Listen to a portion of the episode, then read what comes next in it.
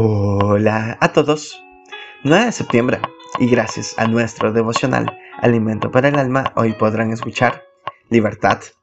Lecturas sugeridas Juan capítulo 8 del verso 31 hasta el 38. Conoceréis la verdad y ella os hará libres, dice el verso 32. En el mes de septiembre se celebra la independencia en varios países hispanos. Algunos tienen más de 200 años que se hicieron un país libre de la esclavitud.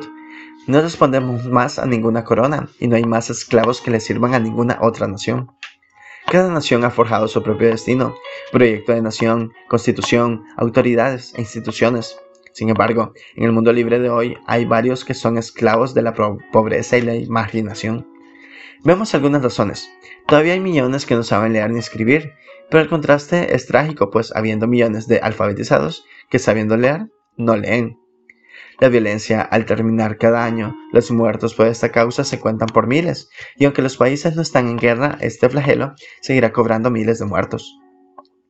La delincuencia cada día y en cualquier rincón de la, delincuencia, pues mata, hurte y destruye, que es lo peor. Las drogas, Cientos de niños, jóvenes y adultos son esclavos de la marihuana, cocaína, heroína y otras drogas que además se producen en varias naciones para venta, consumo y trasiego. Es por eso que hoy las palabras de Jesucristo son una oferta única contra toda esclavitud. Y conoceréis la verdad, y la verdad los hará libres.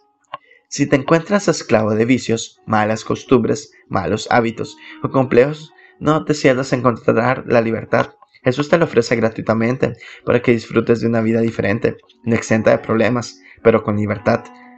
Solo tienes que reconocerle como Salvador, aceptarle en tu corazón y confesarle como Señor. Devocional escrito por José Castro Ordaz, en México. Señor Jesucristo, sé nuestro libertador. Muchas gracias por escuchar.